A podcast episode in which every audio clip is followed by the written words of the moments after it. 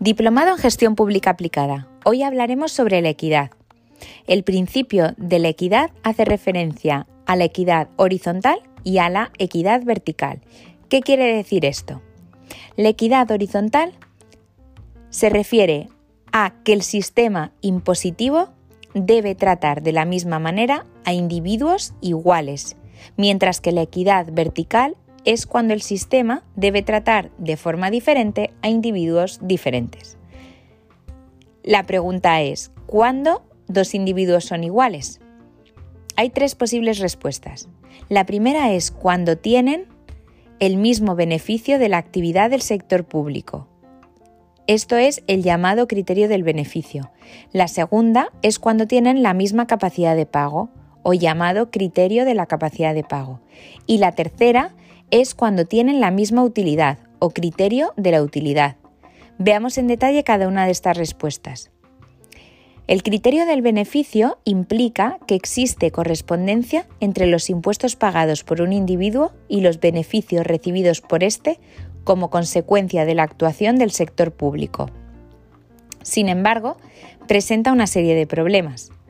Ausencia de redistribución, no revelación de preferencias o bienes públicos puros. Si se trata de un bien público puro, por ejemplo defensa, los individuos pueden no tener incentivos a revelar sus preferencias, como por ejemplo sus beneficios, pues saben que pueden ser grabados en base a ellas. Y como se trata de un bien público puro, el sector no puede excluir a los individuos que declaren no beneficiarse de él y que por tanto no contribuyan.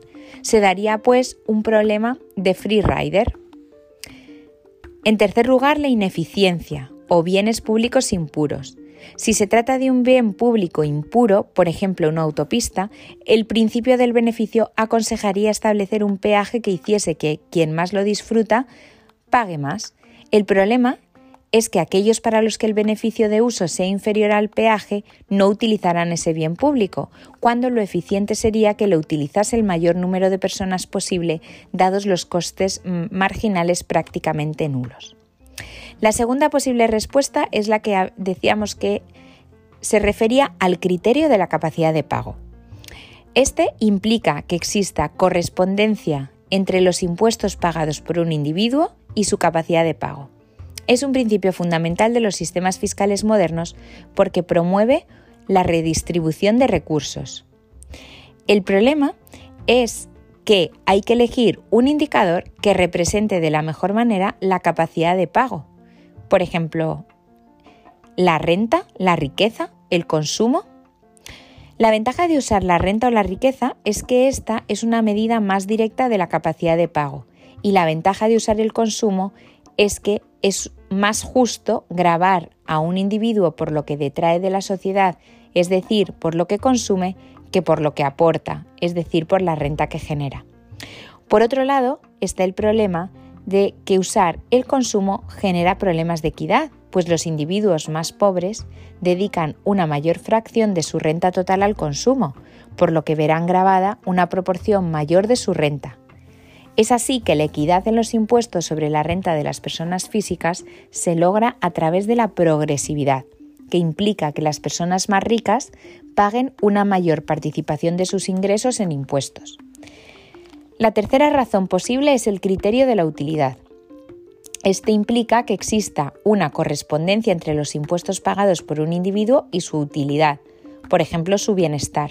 Según este criterio, la equidad se consigue grabando a los individuos en base a su nivel de utilidad, no en base a su renta o riqueza. Así, por ejemplo, si dos individuos tienen la misma renta, pero uno no trabaja para obtenerla y otro trabaja 14 horas diarias, el tiempo que dedicarán ambos al ocio será muy distinto y, por lo tanto, su utilidad será distinta. El principal problema es la dificultad práctica para medir la utilidad e incluso si pudiera medirse, la utilidad no sería comparable entre individuos. Así pues, nos encontramos con un trade-off entre eficiencia y equidad. Aun cuando nos hayamos puesto de acuerdo en el criterio a utilizar para considerar cuándo individuos son iguales y redistribuir entre los que son diferentes, el sistema impositivo suele llevar aparejadas fuertes distorsiones que hacen que aparezca con fuerza este trade-off que comentamos entre que, prima, la eficiencia o la equidad. La compatibilidad entre los principios de neutralidad y equidad también es importante.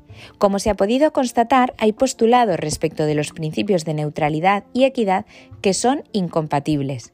La principal oposición se produce en dos sentidos distintos. Por un lado, el diseño de la imposición indirecta, pues desde los postulados de la equidad, los productos de primera necesidad deberían sufrir un gravamen inferior a los bienes de lujo, mientras que si la demanda de estos es más elástica que la de los primeros, los postulados del principio de neutralidad exigirían la conclusión contraria. Por otro lado está el diseño de la imposición directa existen dificultades para hacer compatibles ambos principios. Si tomamos como objetivo prioritario cumplir con la idea de justicia, parece razonable concluir que la imposición personal sobre la renta tenga un carácter progresivo.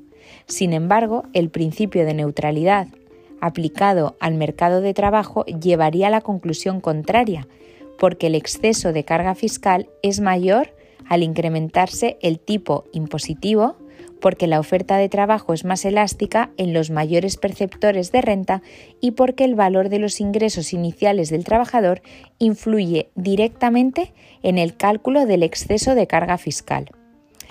Estas discrepancias entre los principios de equidad y neutralidad no son fáciles de resolver y de hecho se presentan no solo en el diseño teórico del sistema tributario óptimo, sino también en las reformas totales o parciales del cuadro impositivo de un país.